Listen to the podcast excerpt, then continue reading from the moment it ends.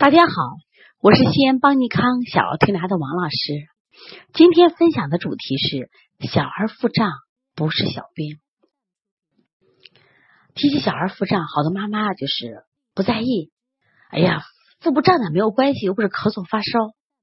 其实我们发现啊，小儿腹胀呢，往往是引起各种病的一个最主要的根源。就是我们在治病呢要找病因病机啊，我发现小儿腹胀就是很明显的一个病因病机。原因在哪儿呢？发生小儿腹胀的时候，你用手，就是我们经常做触摸触诊嘛，腹部的触诊，你去拍它的时候，发生小孩这个肚子砰砰砰的气鼓鼓的腹胀，这个时候会出现什么情况？孩子阴阳就不调了，一般都是上上焦热，下焦寒。就是你摸着头热，你摸着脚凉，你看着他口舌生疮，嘴巴干，他可是尿频尿床，或者有的孩子突然不爱吃饭了，大一点的孩子说我嘴巴酸，我嘴巴苦，你闻着有口臭味儿，下面不拉，这就是出现什么呀？胃气不降了。那还有的孩子咳嗽，为什么大便不通？肺的肃降不好了，这些。原因都归结于小儿腹胀，这实际上啊，这个理论呢来源于我们有个著名的古代医家叫黄元玉，他呢发现了一个人体圆周的圆圈理论，他就说啊，人体啊内部其实是一个小宇宙，跟自然界大宇宙是一样的，就人不仅有五脏的这种生理功能，它其实还有气机功能。那么，只要有一个脏器的气机功能它失调，就会影响其他脏器的气机功能，也会失衡。长期来就会导致孩子呢气机不畅，导致阴阳平衡、寒热不均匀。那在这个圆周里边，他就讲了，这个圆周呢，上方是心肺，下方是肾，中焦是脾胃肝胆。但这个气机里边有升有降，怎么个升降法呢？肝随脾升。是在左边升，胆随胃降，是在右边降。但是有专门讲一下这个气机肝升。这个中医里边啊，就是我们说这个人体解剖学，这肝是在右边的。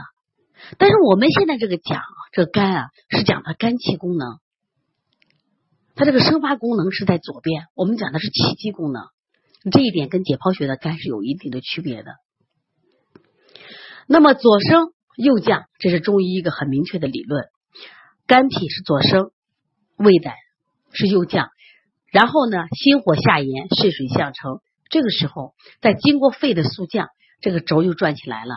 那么轴转起来了，气机顺畅了，那么人体的阴阳就平衡了，身体的寒热也就均匀了，孩子就不得病了。我最近我们接了几个孩子，小孩头上出热汗，脾气急，胃口不好。你但是你摸他下身呢，却是凉的，这就是肝气不舒、胆气不降、气上气逆上头的一个象。这个小孩肯定有病啊，大量出汗不正常呀。还有的小孩一拍肚子鼓鼓的，不好好吃饭，呕吐，为什么？胃气不降。有的小孩嘴巴酸、嘴巴臭，胆不降、胃不降的表现。还有的小孩咳嗽、哮喘，我们说调咳嗽调的都是调气机的呀。你肺与大肠相表里，你肺的肃降不好，你大便不通，那自然你要咳嗽呀。哎，我们就发现呀，这个圆周理论很有趣呀。那么人体只要他气息转起来的时候，他就不太得病了。但是我们发现小孩一来，你拍他肚子鼓鼓的时候，哎，他的寒热就不均匀了，阴阳就不平衡了。就是首先哪出问题了？中焦出问题了。大家都知道，小儿最容易得了病是脾胃病。我经常给大家讲，我说小孩积食有分三种，一种是积在胃上了，那是有食的积；一种是积在脾上了，一种是积在气上了。我说积在脾上、积在气上，小孩都腹胀呀。一腹胀，中焦受堵，中通中焦枢纽不通，上下阴阳包括寒热，它就不可能交通顺利，就不可能达到什么呀？心肾相交。这时候问题就出来了，小孩睡觉翻滚，小孩还尿床，那么小孩宣发不够，就是肺的肃降不好，他宣发也不够呀，小孩就不出汗了呀，他就出疹子了呀，这都是这个气机的圈乱了。那么关键在哪？关键在脾胃的气机先乱了。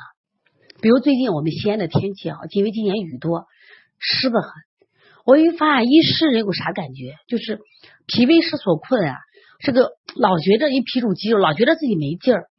当你没劲儿的时候，就会影响胃。那么肝水脾升也会影响肝气的抒发。那这样的话，它因为这个湿气影响了脾的生发，影响了肝的抒发，就会影响了胃不降、胆不降，孩子的胃口不好。因因为胆胆不降，就会胆气上逆，胆气孩孩子头热，就还发脾气。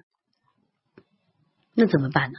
我们就疏肝健脾，我们就调他这个气机，气机调顺了，哎，孩子的病都解决了。所以小儿腹胀是非常重要的。小儿这个腹胀就像中焦这个轴被卡在那里头了，所以整个就出问题了。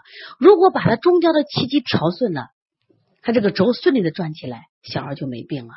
但是呢，小儿腹胀跟大人腹胀道理是一样。如果我们把这个理论学会以后，很多病都治了。今年我们充分运用了黄元玉的这个气机理论，真的治好了很多的疑难杂症。包括今年我们也对小孩腹胀，就是每次小孩来的时候，我们都躺床上去来拍一拍腹腹部胀不胀，很有趣。发现小孩有病的时候肚子都胀了，哎，你调几天小孩什么呀？腹胀情况就好了。等到腹胀好的时候，疾病也好很多了。所以希望大家重视小儿腹胀，这绝对不是简简简单单的腹胀，而且它关系到人体的气机是否畅通，也就到关系到孩子的阴阳是否平衡。孩子阴阳失衡，病就来了；孩子阴阳平衡，百病消。